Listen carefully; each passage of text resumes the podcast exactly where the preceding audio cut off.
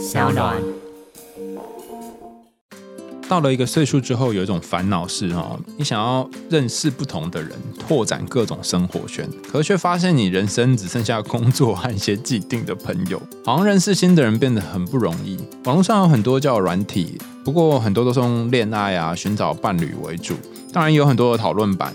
可大家的互动通常是萍水相逢，凝聚力又很低。有没有什么地方可以认识新朋友，然后又可以好好讨论自己有兴趣的话题呢？有没有这样的地方？我想分享我自己的经验，在学习荣格心理学的路上，其实蛮孤单的，因为荣格东西蛮难的，然后自己读有时候也不知道在读什么，就是看老半天都不懂。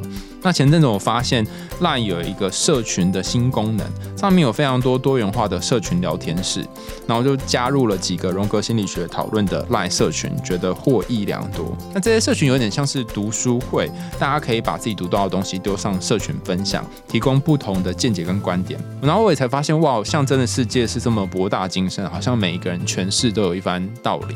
除此之外，后来有加入一些手机游戏的社群，我也觉得很有趣。那你练等啊，然后杀怪遇到一些问题，你也可以在上面讨论。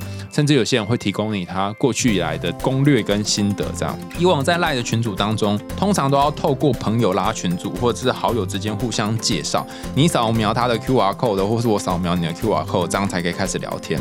可是因为现在大家虽然用 Line 作为主要的通讯软体，有时候可能会用 Messenger 或脸书做这样的联络的互动的方式。可有些人是你没有办法见面啊，你也不会扫对方的 QR code 啊。那现在这个 Line 的社群功能刚好就可以突破朋友的限制，加入新社群就会看更多不同的人，甚至是你原本生活圈、舒适圈以外的人，突破同温层的概念。你可以做更多意见、想法上面的交流，而且你只要定自己的昵称就可以加入了，不用。使用原本你 Line 上面本来的名字，比方说你可以用一张椅子啊，或者是伤心咖啡杯啊之类的哈，就不用担心个人资料外泄。我觉得这真的超级赞，不然的话，如果用海苔熊，可能各式各样的人就会传讯息给我这样。我觉得网络的世界就像是一个巨大的森林，一边探索网络人脉的同时，好像要冒着一定的风险。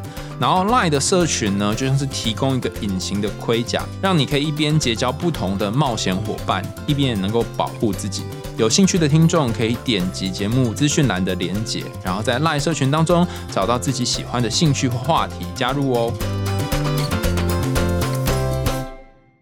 你未必出类拔萃，但肯定与众不同。我们每一个人都不需要跟别人比。因为比较就会让我们自己有落差，但是我们要找到与众不同的自己，你就可以让自己闪闪发光。嗨，欢迎来到我的森林，我是很可爱又很可口的海苔熊。海苔熊心里话，在这里陪着你。各位听众朋友，大家好，欢迎回到海苔熊心里话，我是海苔熊。你的人生有经历过挫折吗？是那种让你感到绝望、想要一了百了的挫折吗？这时候你会怎么办呢？刚刚大家听到的声音是由朱心怡心理师跟我们分享他的人生经历。他有一段大家听了都足以掉泪的成长历程，几乎是从地狱里面走出来的人。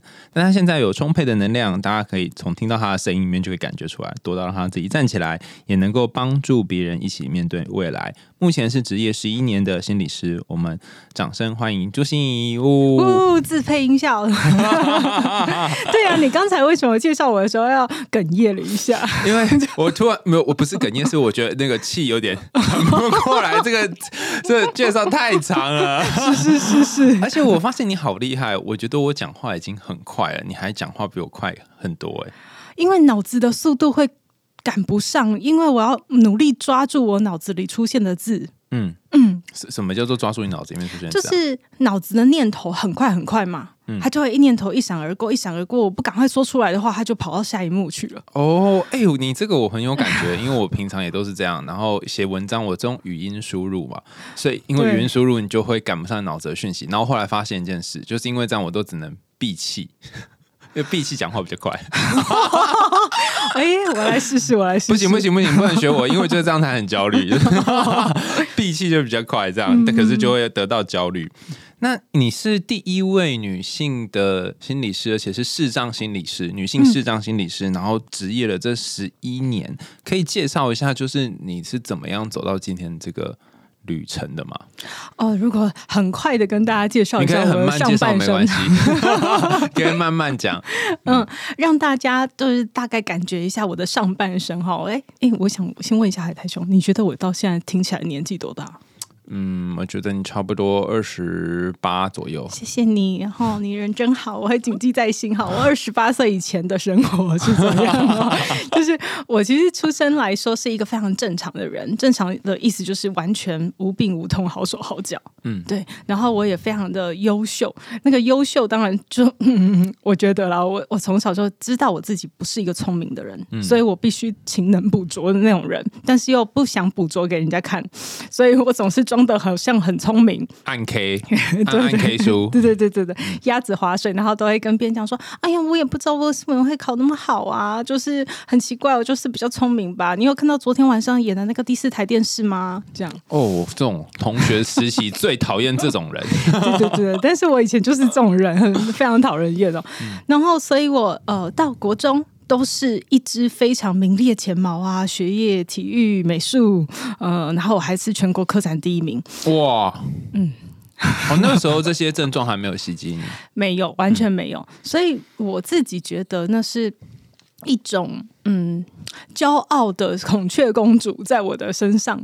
嗯嗯，但是我还算是个善良的人呐、嗯我我没有想去欺负人家，但是我只想享受那种优越感。嗯。对，但是因为那种优越，其实我觉得我的心就开始生病了。哎，等一下我打断一下，嗯因为我怕我等一下会忘记问，就是说我在邓医师的节目上也有听到说你偷偷念书不告诉别人嘛，嗯嗯可是后来好像因为阿辉问的太快了，所以我我不一定有跟上阿辉的步伐，就是到底为什么要偷偷偷偷念啊？就光明正大念会怎么样呢？你不懂 哎、这这种这种感觉是什么？哦就是应该是说我在我现在在成功高中念书的时候，那我们周围的男生也会有这种暗 K，、嗯然后好像是你你告诉大家你有念书你就输了。的这种感觉，可是我还是不知道那个输到底是什么感觉。你可以想象吗？就是比如说我是个女生，嗯嗯，好，然后别人说哇，朱心怡长得好漂亮哦，嗯嗯，真的是天生丽质啊，嗯嗯，难自弃。可是如果今天我的漂亮是因为哇，你整形整的好漂亮啊，啊，突然就矮了一截。对你懂吗？那个差别，哦，所以你希望大家赞扬的是你的天分，而不是你的努力。对哎，可是这里就有一个问题哦，因为天分是不会被取代的，但努力可能会不见。对，如果我不努力，我就不见了。哦，原来是这样啊！对，哎、可是这里就提醒一下各位爸爸妈妈哈，各位老师们，如果你要赞美孩子的话，我们要赞美他的努力，不要赞美他的天分。嗯哎、可是国外跟国内研究有点不一样。刚刚心怡刚刚讲到一个很重要的点，就国外的研究都会说我们要赞美孩子的天分，嗯然后但是在台湾的研究，我们会发现我们台湾的小孩会学会一种东西，就是说，当家人赞扬你的努力的时候，你会自动脑补说是不是我没有天分？就我们的自卑就会被勾起来。对啊，所以可能要同时说哦，你又很努力，而且也很有天分，两个都要讲。啊，对对对，这个心理韧性的研究里面的确会有这样，就是如果你是鼓励一个孩子说，哇，你自己做的好棒哦，你真的超聪明的，那你下次有更难的题目，你要不要挑战看看？他就说不要，因为我的天分就到这里了。但是如果跟他说很努力的话，对，你要不要再挑战看看？他就会说好，那我试看看。嗯，哦，打断你，然后后来因为你就是自尊心很高，然后像是一个孔雀公主一样，嗯嗯所以我的心里就生病了。我觉得啦，后来我长了一颗八公分的脑瘤在我的脑子里面，嗯嗯，哦，但是我觉得那颗脑瘤不是。呃，我真的什么营养不足啊、睡眠不足啊什么的，而是我觉得我体内的那个心已经很扭曲、变形，很贪婪的去享受掌声、镁光灯，所以每天都在玩那个老老鼠赛跑的游戏，然后就把别的老鼠踹在脚底下那种感觉。嗯嗯，对，所以我觉得是老天来提醒我，告诉我这样的生命接下来就是不行啊。所以那个脑瘤八公分的脑瘤，我一共休学了两年，开了四次刀，然后出了两次国。那而且我的脑瘤长得非常的危急，它长在脑干的部位哦。脑干就是生命中枢，你知道吗？而且我的脑瘤不是把那个神经压起来，它是像包饺子一样把它包起来。所以不能完全切除。对，所以第一次开刀的时候，你知道医生把我打开，把脑壳打开，你知道怎么脑壳怎么打开吗？呃，我还真的不知道是像夺魂锯这样吗？他他用电锯、欸，哦，我 对我也是，就是后来才知道的，原来他们是用电锯在给我弄开的。因为没办法，那个骨头太硬了啊。没错，没错。然后他们一第一次动手术的时候，医生就要冲出手术房，然后问在我外面的爸爸妈妈说：“你们这个女儿还要救吗？你们如果还要这个女儿的命的话，我就要把她缝起来喽，因为她太危险了。太危险是什么意思？你哪里危险？因为那个脑瘤就像包水饺一样把它包起来嘛，嗯所以他不敢动，因为他一动就会弄到我的神经，然后我又是在脑干，嗯，所以很可能我就没有命了。等一下，所以你白开了一刀，对，哈？那这怎么办呢？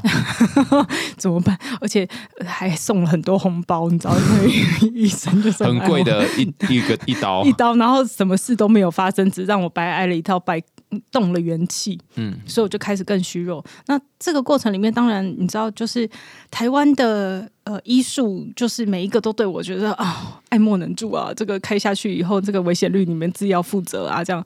然后我爸妈就开始一连串的，大家都应该都有过这样的经验，就是如果当生病不知道怎么救的时候，都会做什么求生问卜啊、中医西医啊、偏方啊、治疗啊，我还做过那种把韭菜打成泥然后敷头啊那那种事情。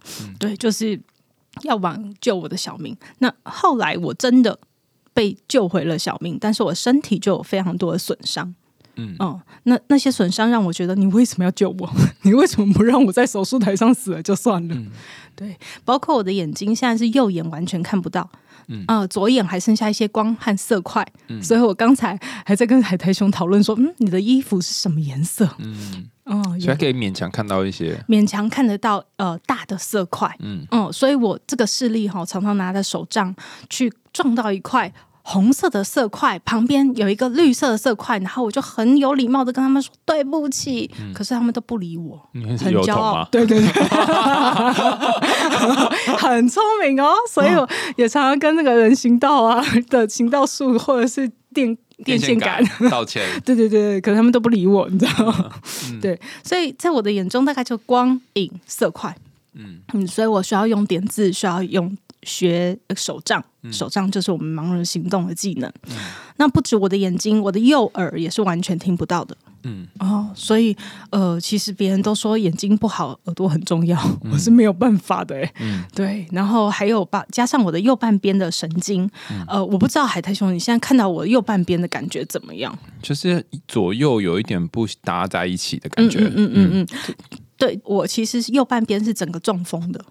哦，嗯，在刚出院的时候，包括我的颜面神经啊、手啊、脚啊，全部都是不太能够动的。嗯嗯，所以我常常吃饭就是，比如说你呃吃饭，我就会从右边的嘴角流下来。然后现在是你看复健的已经很努力，然后也还蛮好的，就是你没有觉得太奇怪，但是你会看得出来，好像有一点不一样。就是不对称而已啦。嗯嗯嗯，你可以在后面补一句吗？嗯嗯，就是不对称而已嘛，但是。但是看起来就是跟一般人没什么不同。哦哦，谢谢你。我本来想补说，但是看起来算是个正妹，这样 我觉得更高兴。自己说，然后我的右半边也是啊，我就是持续不停的复健。针灸、水疗、电疗，然后是现在可以自己拿东西吃，当然可以。我前年还去环岛哦，哇铁马环岛。然后突然觉得我人生非常的非常的无意义，我连环岛都没有。哇，那真的是我骑到一半就觉得自己干嘛要来啊？天马怎么环岛啊？哦，我们是骑斜力车，前面有领骑教练，嗯嗯，然后我们坐在后座，嗯，所以连续九天日行百里。集训了一年哦，才敢出发，对啊，因为那个其实会有一些危险吧。对，很危险。然后可是就前面有领骑教练当我们的眼睛，所以我们就在后面出力就对了。我非常能够理解，就是骑脚踏车的时候，如果你视力不好的话，是多么危险的一件事。因为前几天我才刚跌倒，就是我就是一边骑脚踏车，然后看那个 Google Map，然后没有看前面，就就撞到那个墙壁，整个人翻一圈，然后才知道说，哇哦，原来看前面这件事情是这么重要。真的很重要哇！脚踏车都会出那么大的问题，对对，而且脚踏车不要小看，就这样，它其实撞到很很痛的，因为你是人包，对，人包人包铁没错。嗯，所以集训了一年。那后来呃，所以我现在都可以踹人啊，然后也可以打人。家巴掌，没有，就是对，刚刚刚讲到说你去开刀完，然后回来复健，然后就所以就开始读，就开始读松山高中。嗯嗯，那个是我就是回归主流以后的高中，就是跟一般人读在一起。我记得阿辉那时候他有找之前的报道说，你爸对你做了三件残忍的事嘛，然后最残忍的是看着你上学。嗯，嗯对，所以呃，我我觉得大家听到了，听到现在，因为应该会觉得，哎，以前我们还嗯聊得蛮愉快的，然后没有什么呃，对于我的障碍有什么呃隐藏，或者是好像不能碰，或者是什么的。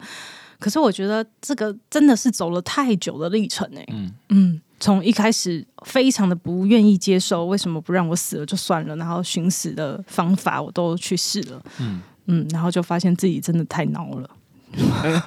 后来，对，因为后来为什么这句话问起来算蛮奇怪的哈？通通常我们在治疗室不能问个案这个问题，但是因为你今天不是有个案这个问题，那你话为什么没死啊？我跟你讲，真的太孬了。就是我有想过开瓦斯，你知道这个是最美好的死亡方式。可是我发现一个人坐在房间里面等死的感觉太恐怖了。哦，我知道，我之前有看过一个艺术品，它的艺术品的名称叫做什么什么死亡的声音之类的。嗯然后那个艺术品什么都没有，也没有画哦，嗯它就是一个瓦斯罐在地上，然后开一半放出那个，就这个叫做死亡的声音。那真的超可怕真的超可怕，我真的觉得很可怕。然后我也想过撞柱而死，结果发现我助跑力气太小。那你平常就在撞了，不是吗？对，然后我也想过说要那个上吊，可是我发现现在更没有地方可以吊啊。哦，对，而且你首先要把东西先挂到对对对对对对，嗯，就吊不上去。然后最后后来我想到一个最一劳永逸的方法，就是跳楼。有很多人都说啊，我觉得反而不去谈论死亡才是比较可怕的。你你可以好好谈它，反而没什么。然后你有成功成功吗？这次也蛮奇怪，应该是没有成功，所以才坐我前面嘛，对不对？对对对，要不然坐在你前面就很奇怪了。那时候是你就真的去跑到楼上去跳，呃，我没有跑到楼上，嗯我跑到我家的阳台上，就是我拿着一个小板凳，然后要跑去我家阳台。其实这种事情我应该家里发生过很多次，反正我就是一直要死嘛。那一段时间我就是一直想不开，嗯然后我妈妈就日以继夜的那个紧密的监视着我。嗯然后我觉得视障者有一个很辛苦的地方，就是我们常常都觉得自己做事偷偷摸摸，嗯但是其实别人都看得清清楚楚。所以他眼睁睁看你拿着一个板凳准备去外面，这真的蛮蠢的。对，很蠢。然后呃，他就把我从阳台上抓下来，然后抱着我大哭，嗯嗯，然后说了一句，每一次我自杀，他都会讲一样的台词。撒狗血的台词，对，嗯，就是妈妈觉得，如果女儿你死了，妈妈也不想活了。呃然后两个人就抱在一起哭，这样。没有以前我都不会抱在一起哭、欸，哎、哦，嗯是哦，因为我就觉得我好痛苦，嗯我想解脱。可是那一刻，我是不知道是我闹够了还是哭累了，就是真的会有一种，我我怎么那么自私？嗯嗯我第一次痛是为了别人痛，不是为了我自己痛，是觉得啊，我爸妈好可怜哦，嗯。他们花了这么多钱，这么多心力来救我，嗯。那然后我每天都在想死，嗯，你说你是那个倾国倾城的美女，啊就是把家里的财富，爸爸都把那个钱都花完了，就是为了救你，但是你都又想去死，这样。对对，嗯所以我是从那一次才开始暂时暂时决定要活下来。暂时，然后隔一阵子后还是很想去死的。对对对对，那个念头没有走。可我刚刚就在想说，如果我是那个被救下来的人呐、嗯我心里面应该会有个怨，嗯，就是你为什么要救我？就跟刚刚你说在病病床上面被救来，嗯，你没有那个怨吗？说你不要救我，你就让我去死就好了，你没有这个怨吗？常常怨啊，就是我以前要做任何自残自杀，我妈也都这样啊。那那个怨怎么会不见？就因为他你发现他很辛苦，所以怨就不见了。不是，是因为你发现原来你活着是多么有价值的事，从哪里发现？对他们。哦，你活着对其他人是有意义跟有价值的。嗯嗯。然后我觉得那种叫不忍心了，就是舍不得了。诶、这我我其实不是想要针对你，可是我想要问很多同样的人也会有同样的问题，比方说嗯像我们可能都遇到一些忧郁或是焦虑的个案，他们常常会觉得自己活得没价值。嗯嗯他们的生活普遍上看起来看起来也很像没价值，比如说没有工作啊，然后每天卧病在床啊，然后食欲不振啊，因为症状导致啊。那你要真的具体说出这些人有什么价值，哎，还真的说不出来。哎，嗯那你说当初你感觉到你爸妈真的觉得你有价值是哪里呢？呃，一个是他们不离不弃，就是他们没有放弃过我，他们还是不停的在救我。其实我觉得那个心理是很矛盾的，就是每一次你寻死，你拿剪刀戳自己，你想要撞墙或者是想要干嘛的时候，他们都会拦住你，然后都一样的戏码会不停的重演。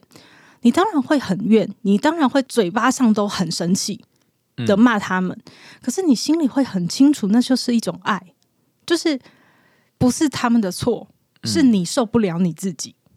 哦，你对自己的生气，对，所以我觉得应该是我到那个点已经到了满了的状态，嗯，对，所以那一刻我才会突然觉得，啊，那暂时活一下，不要再搞这种戏好了。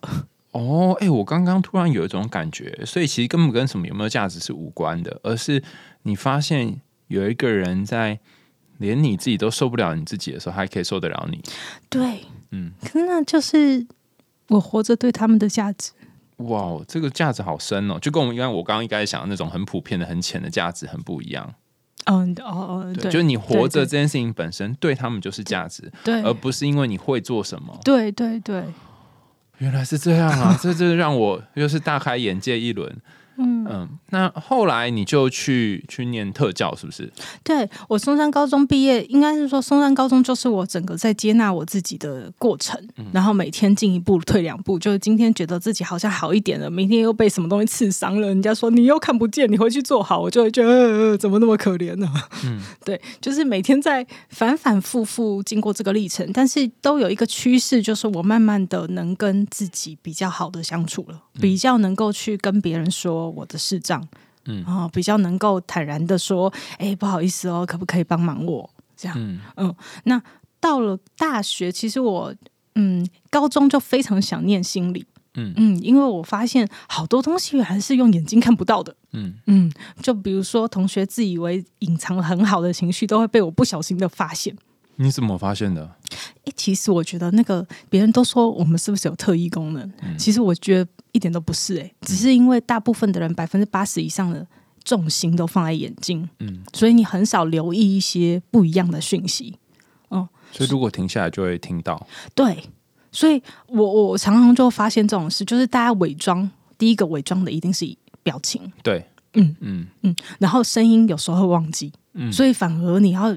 真的能接触到，就是从他的换气呀、呼吸呀、长那个呃说话的语气呀，然后听他怎么形容一个人啊的方式，嗯，你就可以发现，呃，他今天好像怪怪的哦，这样。哦，所以你会透过你听到这个人，然后建构出一个这个人的地图。嗯嗯嗯嗯。哦，那在这整个过程当中，其实你同时也在听你自己内心的声音吗？什么意思？就是就是说。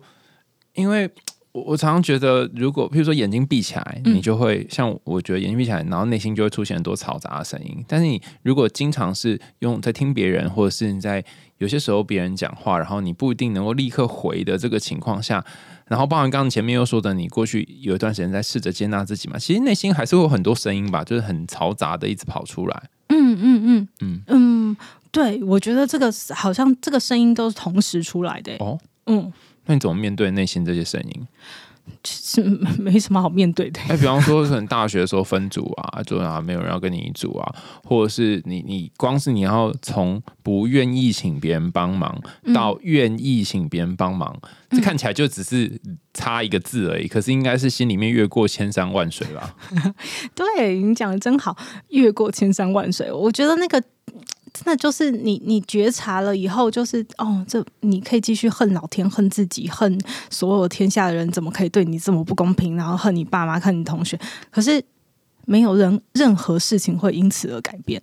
就当你发现，而且很沉重的发现这件事的时候，你就只能面对你自己的内心啊。那我到底有什么过不去的？那哦，此时就只能负责，为自己的生命负责，就没没选了。就我要活下去，我就必须得。为我自己负责哦，山穷水尽的感觉，对对，柳暗花明又一村。哦，因为哎，你可能各各位没有办法感觉哦，你可以想象，就是你之前本来是那种偷偷念书，然后还躲起来，呃，不让同学知道，自尊很高的人，然后现在突然就是要请别人帮忙，这个落差多大啊？是，所以我觉得一关一关来啊，就是最简单的一关，当然就是面对陌生人。其实你要跟陌生人开口说：“哦，不好意思，我看不到哈，就是麻烦请帮助我。”这种还没有那么难哦，最难的就是跟自己的越靠近你的人，好啊，越靠近你的人越难。为什么这反而越难？我也挺意外。你你爸妈不是帮你很久了吗？呃，我我爸妈是最容易的了，因为他们完全知道。可是你知道我们在以前的那个明眼的时代，想要树立的形象，嗯 和现在是有很大落差。所以每次要去同学要来看我，嗯一方面你会很高兴有同学来看你，可是你一方面会好生气，然后你也会很想把他推出门外。等一下你怎么这么复杂？又高兴又生气，然后 呃什么什么叫做是生气什么？你很生气，说为什么不是他啊？为什么这种事会降临在你身上？哦，但你又不能跟他说，哎、很奇怪，为什么是我不是你？对对对，然后你又很想把他推出去，因为你就会想说，他来看你是什么心态？他是怜悯你吗？是可怜你吗？是同情你吗？就算他没有，你也会这样想。对，没错，嗯，我觉得啦。后来就觉得我的同学应该都完全没有，可是他们每次来，就是我以前的那些朋友，嗯嗯，这是我觉得最难过的一关。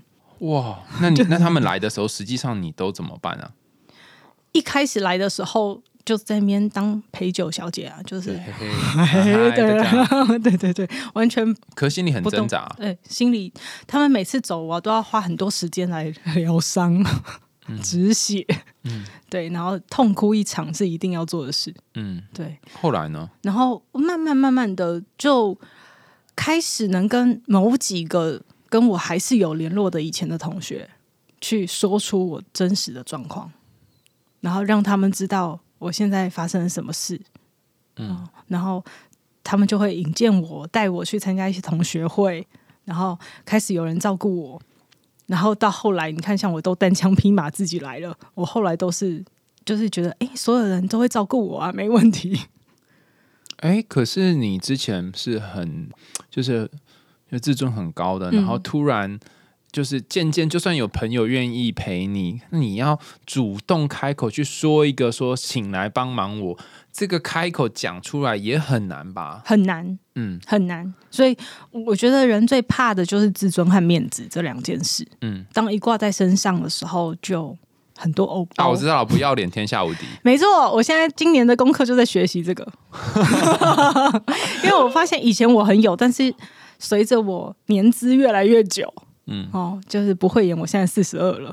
哇，这真的跟我想象差不多。对对，所以时间动我觉得灵随着时间越久，你就会觉得大家都会说老师长、老师短，心理师长、心理师短，然后你要不要就是很客气这样，你自己都会忘了你是谁。嗯我就发现那不要脸的功力，我好像 要要忘记了，所以我现在要把它拿回来。你知道新颖有多不要脸吗？他之前就说他都各个地方一直去毛遂自荐，然后这边也去找 A 合作，那边也去找 B 录音，这样。可是这样才被别人看见呢、啊。是啊，所以我来上这个节目，我也觉得超荣幸的啊。嗯这个原因也是因为我很不要脸的自我推荐了一下，然后还太希望拜托让我来上吧。哎可可不可以告诉我怎样才可以变不要脸？就是因为因为我觉得这真的太难。我刚刚这个问题问了三遍，原因是因为虽然你讲了一些例子，可是嗯我觉得对我来讲很难，就我很难去麻烦别人。我会宁可自己做，或是宁可像你之前就是暗暗做，嗯我也不要让别人做，因为我会担心造成别人的负担。要怎么样做到？我觉得大部分的人这个是这样，就是有朋友跟我讲说，呃，他觉得有一个很不一样的。地方就是在于说，我们呃，比如说有同学要让我们到他家去玩，嗯然后我们就说：“哎呀，不要去了，不要去了，不要麻烦人家这样子。对对对对对，对”常常都会这种。对，可是我我的方法就是，好啊，我也可以去你家玩，然后有一天我也会邀请你来我家玩，嗯，可是这样不就变成一种人情债了吗？看你要怎么解读它。我是不会用债务来解读它、欸，哎，哦，就是如果你用人情债的角度去想，它就是一个债务；但你如果觉得这是一个很良好礼的互动，尚往来礼尚往的能量能量交流，哦，我发现看世界的角度就是换一下就完全不一样了。嗯，对、嗯我都觉得我在给人家一个机会帮我忙，然后有一天，真的啊、你笑的也太夸张了。对我给你一个机会，那你不要帮我忙，你拒绝我，那就很抱歉，我就给别人机会喽。真的太好笑。可是有一天我也会帮你忙，对。哦，谢谢你给我机会帮你忙，我的眼泪都要流出来。哎、我没有想过这个哎、哎，我觉得这是我当心理师很大的不一样哎、嗯，就是我觉得求助、备助、给人帮助根本就是同一回事。哦，对啊，因为有些时候你帮助别人，你只是希望呃有可以帮助别人的机会，这样。对，嗯然后而且你帮助别人，你也会很快乐。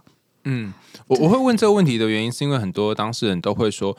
比如说，他们要自杀之前都不会想要求救，不想要麻烦别人，嗯然后他们就会说，因为我不想要造成其他人的麻烦，我不想要当拖油瓶，所以我不要去跟任何人讲。然后这时候我通常都会觉得我好难，好难去说服他们，因为的确我我也会觉得很怕麻烦别人。但你刚刚这么一说，我突然就觉得说，呃，那你为什么不给那些帮助你的人 一个机会？如果他们挽救了你一条生命，你知道对他们生命会有多大的不一样吗？对他们到墓志铭上就可以自己刻出我曾经救救了海苔对熊什么之类的。哦，哎、这个我觉得这个念头转换真是蛮特别的。那那你那时候是怎么样走到？本来是做特教嘛，怎么会跑去做心理师呢？其实我本来就很想念心理，然后只是我大学落榜了。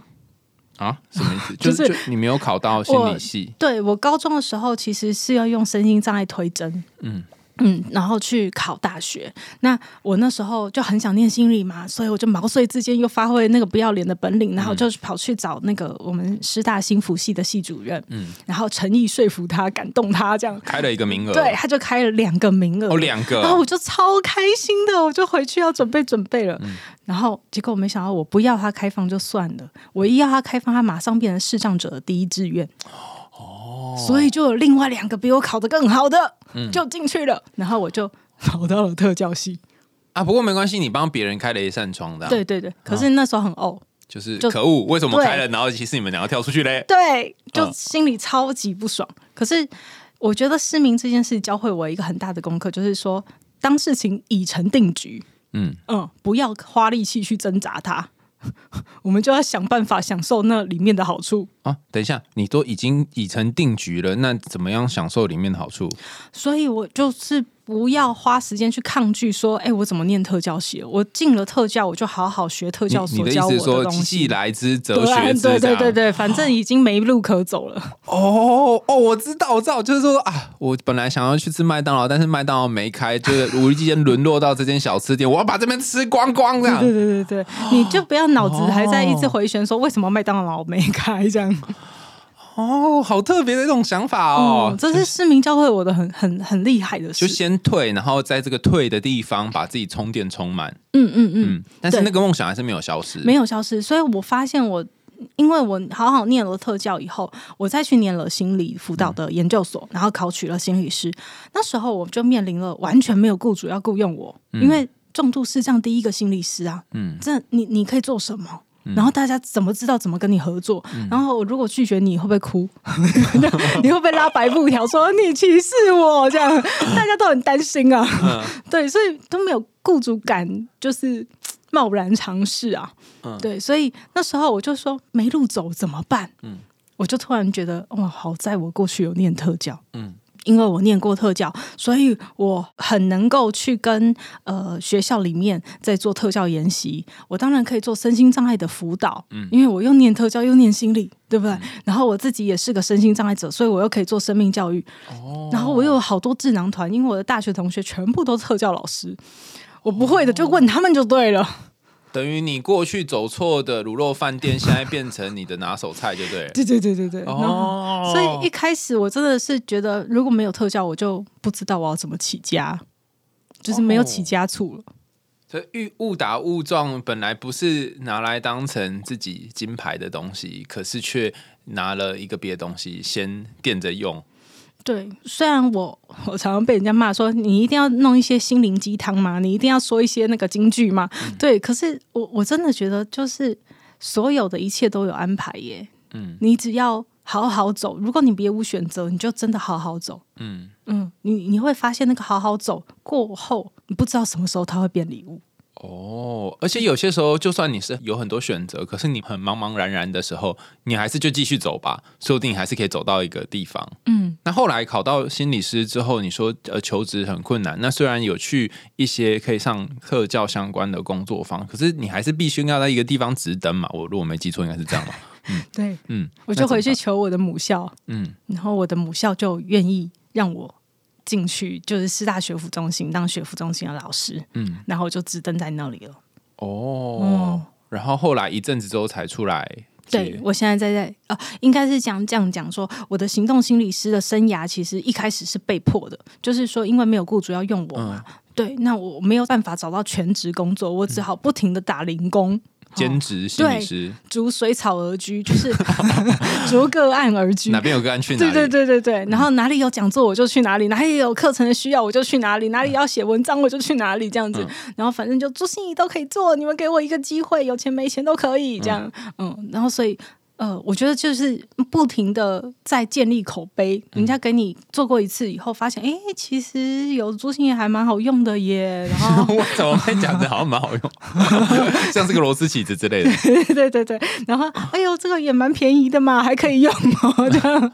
哦，然后所以大家就开始越来越敢接近我，然后到后来，我觉得行动心理师这种逐水草而居的生涯，已经变成我的选择了。嗯嗯，因为就开始会有人问我说：“哎，那如果有全职工作，你要不要进来？”嗯。可是我就突然发现说，哎、其实我的本心还真的比较喜欢这种。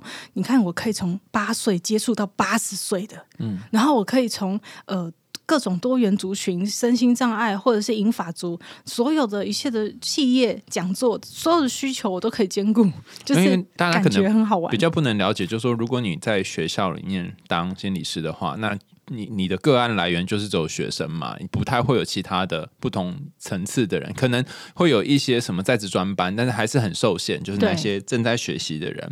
但如果你在外面接案，就是什么样的人都会来，他只要认识你，或是他只是哎刚好选到你，然后你就会刚好变成他的心理师。对，嗯，然后我就觉得哇，我这样子不是很好吗？对我来说了，我就是一个超爱尝新鲜感的人。哦，可是，一样啊，你就是如果在外面呃逐水草而居的话，你还是要只登在一个地方啊。对，嗯，所以我就是师大学府中心给我当家。哦，原来是这样啊！所以你只登在上学府中心，但是你可以在不同地方。对，哦，原来是这样。哦，你发现了一个什么？因为我一直以为就是可能要只登在某一个外面的治疗所或智商所才有办法这样。哦，我们要支援报备。哦嗯，就变你去哪里，然后你就要去别的地方支援报备对对对对。好，嗯我突然觉得我就是我半年后的生活要过这种日子，就觉得有点紧张。哦，因为我还没考啊，我应该是今年才会考吧，如果运气好的话。对我也是很讶异耶，我以为你是心理师。没有，那就是因为我都毕业拖了太久了，今年才要开始处理毕业的事情。对，所以当我看到你的粉砖上面第一句就“我不是个心理师”，对，因为太多问我，我都觉得好烦哦。就是这种日子要过到什么时候？所以我干脆先讲好了。所以你下半年要就是我可能就现在节目讲出来了嘛，所以就要很紧张。可能七月要毕业，这样才能赶上七月心理师考试嘛。然后第一次不一定能考上，所以可能就要考考个几次这样。但是总之就先今年看能不能先毕业喽。对，路途遥远。嗯，讲到路途遥远，就突然想到一件事、哎，就是你刚刚说你是单枪匹马来嘛？那你这样来的路上，就是其实跟一般的人是是一样的，还是有什么地方不一样吗？嗯，非常不一样哎、我我自己觉得要当一个合格，我们叫专业虾哦，很瞎的，对对对，要当个专业虾的人，在现在的明眼人为主的世界上生存，我觉得我们需要具备的功力要比别人多。哦，怎么说？比如说你，呃很轻松想说，哦，我就来嘛，嗯你们知道我们要做多少功课？我们可能要先 Google Map 查一下，然后查询一下时间，查询一下会有多少路线，然后我们要去订车，可能我们没有办法，我们就要选择了。好，你是要坐捷运，还是要订富康巴士？富康巴士要五天前订，什么？然后所以你到一个人？计程车也可以，就是要花扣扣，看你就是你要怎么样。而且哦，富安发是不用钱，但是要先呃，要三分之一车价，台北市，台北市，台北市的，台北市。哇，对好。可是有些地方就捷运到不了啊，哦，对啊，对，然后而且你捷运到了以后，你还要 Google Map 才能找到你要的地方，而且他不停的用你的一些人导法的技能，就是要不停的问路，嗯，嗯，然后时间也很难抓准，那通常你都，譬如说你今天要来录节目，你之前是怎么准备的呢？因为这是一个陌生的地方，嗯所以我一定是福康巴士优先，嗯，对，所以我五天前对。然后他就会送你到定点。对，然后我就会请富康巴士人哦，只要不要脸和嘴甜，大概就这两件事。对，就会跟富康巴士司机讲。当然，富康巴士司机人都很好，因为他们都是有受过专业训练。你就跟他讲说，不好意思，因为我第一次来到这个地方，所以可不可以帮我摆在大楼下面？那有人会来接我，你可以把我摆在一个醒目的位置啊。我需要有个沙发，想要坐一下，你可不可以帮我找一个沙发？你觉得你都已经叫好了，我首先要一份龙虾，然后一份龙汤，这样就是先点好菜就对了。对，然后要真的出自内心的感谢他，真的很谢谢他帮我，然后我就赶快赖你的制作人呐、我就到了，请下来接我。哦，然后他就下去接你，嗯然后因为你很显眼，他要知道他在哪里，然后就把他接上来，所以这一切都变成不会那么费力。对，但是因为因为你要算那些什么时间什么，所以可能就不能像我一样每次都压线抵达。对，但是我但是我也常常会压线底的。对，可是我觉得这个就是很大的技能，就是你要教别人怎么帮助你，用最快的方式，比如说人家要怎么引导你。嗯嗯，你你现在把他手放在左边，然后什么之类的对对对对对对，哦，有点像是自动点菜机一样。没错那只是你是那一部点菜机，对对你要告诉对方你要先按哪边按哪边。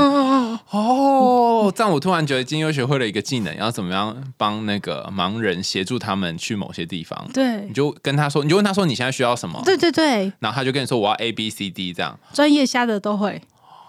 哦，好，那如果今天是一个你有去过一两次的地方，嗯那你会怎么做呢？我可能就会选择搭捷运。因为比如说，我现在职业的地方叫做看见心理咨商所，嗯我们在中校复兴站二号出口一上来，其实就到了。嗯，我知道。嗯，那对我来说就很容易，就是我知道我怎么从我家走到我家的捷运站，然后再从捷运 坐过去，我甚至不需要引导。我们每一个捷运啊、高铁啊、台铁啊，我们都可以申请引导。有，我知道，有时候他会说啊，现在第几车厢有某一个人给对对对对对对对嗯对对。然后所以呃，我甚至都不需要寻寻求引导，因为同一个线，嗯嗯哦，然后我就坐到中校复兴站，然后知道那个位置，我就上去了。那其实做捷运是自己时间比较好掌控，嗯，因为人家要来接你什么，你也不知道多久。对啊，我知道了，我突然想到一个比较好的比喻，是有点像半夜睡睡到一半的时候就昏昏沉沉起来，看不太清楚，然后很想要尿尿，然后你就自动去尿完之后回来，是像这样吗？这个是什么？就是因为因为其实你看不太清楚啊，就是我啦，嗯我的感觉是你看不太清楚，但是你你也没有特别需要一定要看得很清楚，因为你已经很习惯走这个路了。哦，是是是哦是，你看到一个色块，你大概就知道那个是什么。你摸到一个东西，你大概就知道哦什么这转弯了，嗯啊，什么嗯厕所，怎么对对对对对对就就到了。对哦哦，好，这样突然就有一种可以感觉那个 feel 是什么。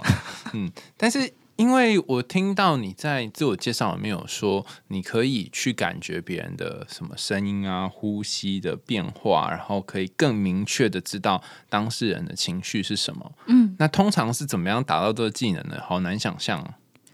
其实就把眼睛闭起来，眼眼睛闭起来有用专？注听就可以了。应该讲说，一般人是没有训练，嗯嗯，就大家的注意力都真的放在眼睛上，你会去观察表情，嗯所以那那那也让我一开始很挫折，因为大家都是用这个方式的。嗯，就是当你在说一句话的时候，另外一个那个什么表情、什么眼神，然后皱了一下眉，然后那个时候翘了一下脚，好像就会代表不同含义。以前都是这样教的啊，可是因为你没有办法看得很清楚，所以只能够用听的，然后听的这些资讯又很少。没错。所以一开始我超挫折，就是你们都这样教，可是我学不会，因为我就是捕捉不到这个讯息。嗯嗯，那我就不能当心理师了吗？嗯，嗯，所以后来我才开始去研究。我不听说你把他那个录音档录下来，然后后面还刮胡，很像那种逐字稿，此时声音上扬什么这种吗？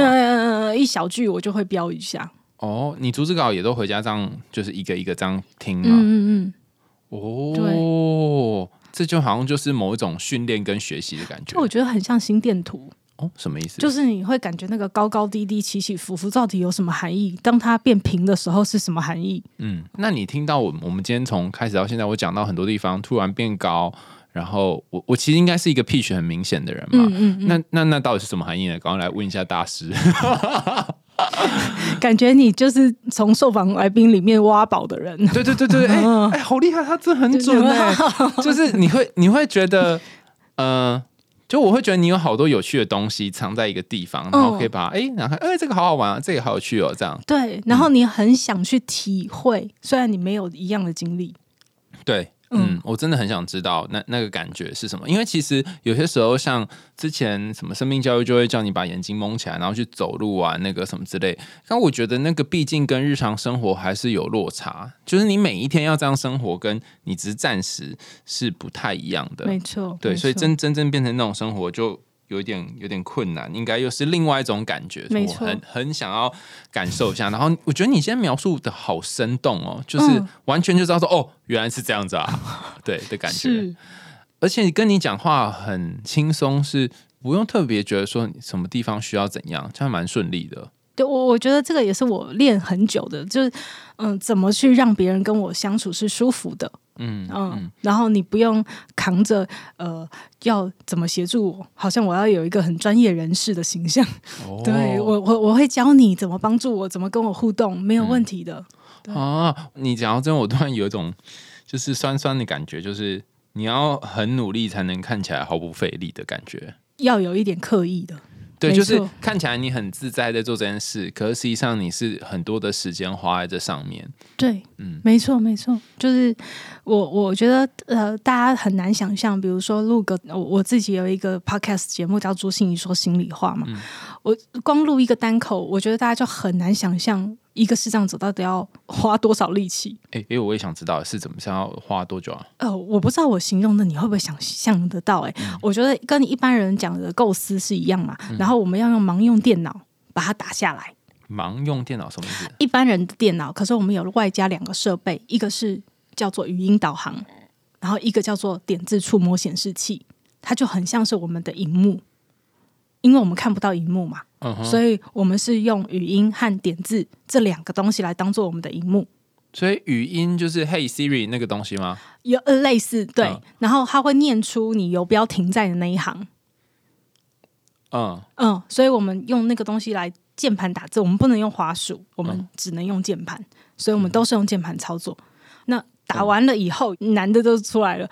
打完了以后，我记不住，嗯，怎么办？嗯，对，所以那时候我旁边就会有一个点字的这个打字机，嗯，所以我把它打成点字大抄。打成点点字字大抄。为什么要变大抄呢？就是很关键字的地方才要打。为什嗯么？因为一般人的看的那个阅读的速度是我们摸读的六倍快。嗯嗯，也就是我们摸的速度非常的慢，就算我们摸的再怎么快的样子，嗯都其实是摸得很慢，所以我只能打关键字才能跟得上我说话的速度。所以最好的那个单口的不用准备的做法，应该就是你通通都不要打任何字，你就直接对现场上直接如果。能纯讲更话，那对对最好。对，其实我一开始录 podcast 都没有写稿子耶，就后来才慢慢觉得好像要写一下，习惯啦。你超厉害的哎、你超厉害哦！我谢谢。我录单口真的不能这样，就啊，没有，可是你有一些东西想讲的话，应该是不会，就是你你有一定要写下来吗？对，因为我每一次都有一个主题，嗯，嗯，就是然后你一定要很具具体。而且我要提供大家一个具体的方法。哦，就是对，我的属性是这样。哦，那我知道为什么我好像一开始都没有写了，因为我会觉得我想讲的东西太多了，然后呃，如果我都写下来，我会现场又想到别的，然后我就会全部讲不完，所以后来我就不写了的原因是因为这样才会量刚刚好。就我的脑袋是很很会发散去想一些东西的，对，但但我刚刚听到你这整个过程很辛苦，要从点字开始，这整个过程好辛苦哦。那你一个人完成这全部的事吗？我有八个我的团队伙伴，哇，你有八个人，对，大家都是斜杠青年，就是大家都有正职，然后只是来帮我，因为你知道老板无能，就很需要大家一起来帮忙，没有，因为老板很喜欢别人帮忙。就是真的是没有办法，就是比如说做 PPT 啊，上网找资料啊，然后嗯。美编啊，找图片啊，这个我怎么能啊？哦，所以你就会有 A 助理、B 助理、C 助理这样哈，让大家有机会可以帮你的忙。对，因为因为我我超贪心的，我自媒体超多的。对我有看到你又做做频道，你又做做 podcast，你几乎什么都有做哎。对，这我真的觉得很厉害，完全没有办法想象，就是你有一个巨大团队在做这件事。那 对那时候是怎么收集这些勇者们呢？勇者们哦，收集这些 勇者们啊，我很像老鼠会耶。啊，怎么说？嗯，因为其实我在我的大学期间就一直在运用攻读生帮我录一些有声书，嗯嗯，然后因为我要跟上大家的，有有很多教科书都没有有声。嗯。嗯所以大家呃，我很习惯去请，因为我们大学有一个东西叫资源教室，嗯。嗯，就是专门给身心障碍者的，那去找资源，所以我就那时候就很习惯使用一些人力来协助我完成我要完成的事情，然后就给钱。哦所以那时候的经验一直拓展到现在，一个工读生要走了，我就会请他，可不可以再介绍下一个，要跟你一样好用的哦。什么？然后或者是有一个工读生跟我谈的很来，然后我就跟他讲说啊，我现在真的很需要三个人手，哎，分别要做什么什么什么，你可以帮我找一下你的朋友有没有人愿意吗？就很像老鼠会嘛，就是一个拉一个，因为我觉得，得要这样子才有信任感。嗯嗯，哦，所以你有点像是种子球员一样，这边先种了一个，然后慢慢再开枝哦，散叶你讲的好好听哦，对，没有但我的确觉得你你一个人没有办法做这么多事情的时候，其他人就要好好用你身边的人，不然的话，就大家都做不出事情来啊。对啊，真的、真的，刚从开始到现在都讲你的事业，然后讲你的人生历程。那据说后来你哎，你结婚九年了，是不是？嗯嗯那后来怎么遇到你老公的？好像都没有出现在你刚刚的脚本里面。是怎么突然有诶，一天冒出来这一题要？问吗？怎么出现？就是我妈妈要换个怎么讲呢？她要换一个装潢的时候，然后我们的换装潢，这姻缘太神奇了，这一定要知道。然后就有一个设计师，然后就那个设计师就跟我妈聊得很来。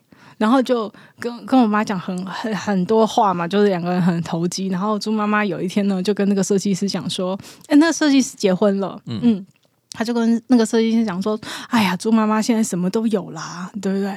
可是啊，就是很烦啊，这个女儿啊，三十几了啊，对，你还没有妈讲对对对对30几了嗯。还没有对象啊，这样子很麻烦啊、就是是，如果这件事情完成了，可能我猪妈妈会觉得更好啊，这样嗯。子。然后设计师就问我妈说：“那猪妈妈，请问你有什么条件？”嗯。然后我妈就说：“我的条件呢、很严格啊，嗯，第一个要男的，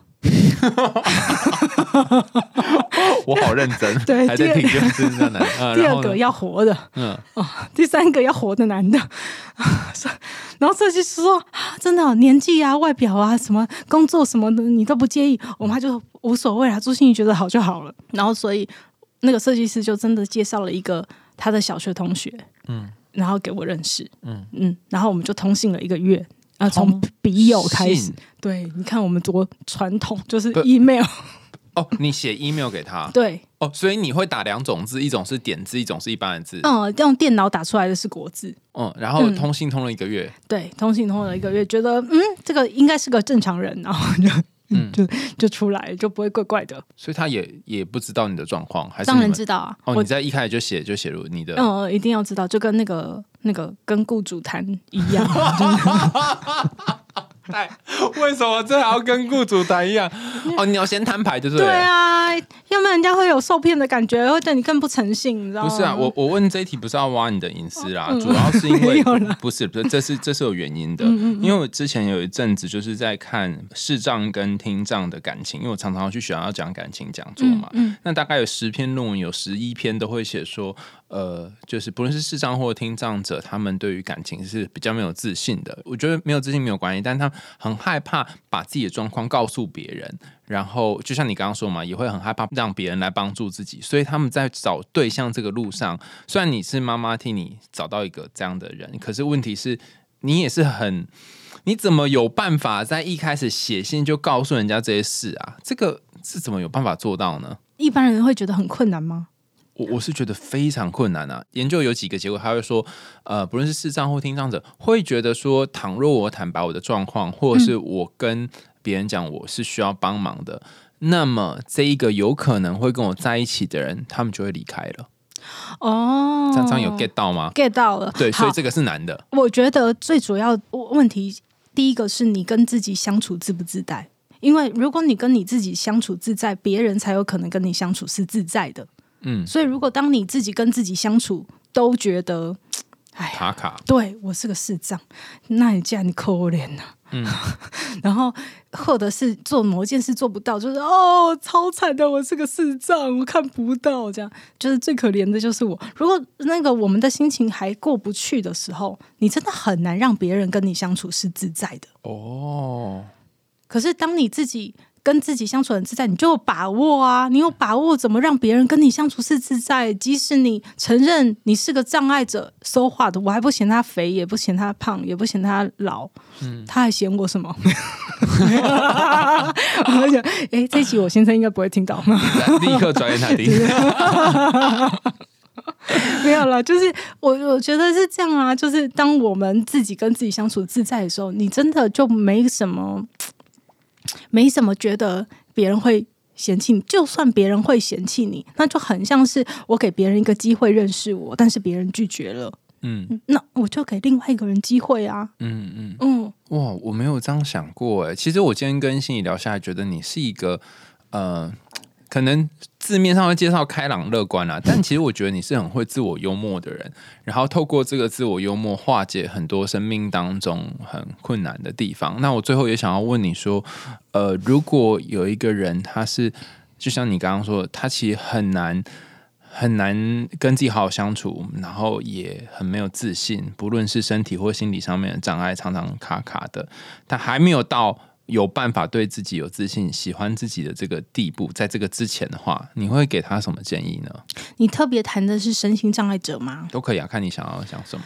嗯，因为如果是身心障碍者，我们现在台北是有非常多免费的社服团体，都有免费的心理咨商资源。嗯我觉得不管是团体治疗，因为我长期带中途失明成长团体，嗯我也发现，就是你需要找到一些跟你有类似经验的人，哦，可能曾经看见，后来看不到。，对对对，哦然后你就会比较好走过这个过程。嗯嗯，因为你就会发现大家都有一样的心情，然后每一个人都有自己的难关，嗯而每一个人都用不同的方式和力量去想要突破那个难关。嗯，哦，你就会比较面对自己。哦，嗯所以我发现今天这一整集讲下来，你有一个中心主旨，就是不要靠自己的力量。对，因为你就是我们看那种心灵成长书都说你要爱自己嘛，搞得好像这辈子就是自己最辛苦，要做一大堆事，可是你不能够全部靠自己啊！你好棒哦！怎么？了？对你，嗯对，这好像就是因为我从来没有想过这样，就是你要把自己变得很开放，让全世界的人或全宇宙的能量 都在灌你的身上，到你身上对。，嗯。嗯，嗯，你如果一直想要靠自己的话，你就会把自己内在的洞越挖越大。可是如果你去愿意去让别人来帮忙你，像刚刚那个嗯。团体也是一样嘛，嗯就会有普通感，觉得大家好像哎都有一些共同的经验。今天很感谢心仪来我们的节目，心仪本身也有一个节目哈、叫做《朱心怡说心里话》，它从二零二一年的四月十一号开始上架，到现在也将近一年的时间了，应该是满一年了。那里面呢有分非常多不同的单元，包含从心里挖宝、星光点点亮跟职人来谈心，从各种不同心理学的角度来跟大家聊聊他这一路以来各种经历，还有对人生的许多看法。那欢迎大家也去听听他的节目，叫做《朱心怡说心里话》。那也欢迎大家继续透过桑道的平台继续赞助，还有呃给我们节目支持跟鼓励。欢迎留言给我我们，我们还在用心里话，下次见喽，拜拜。拜拜。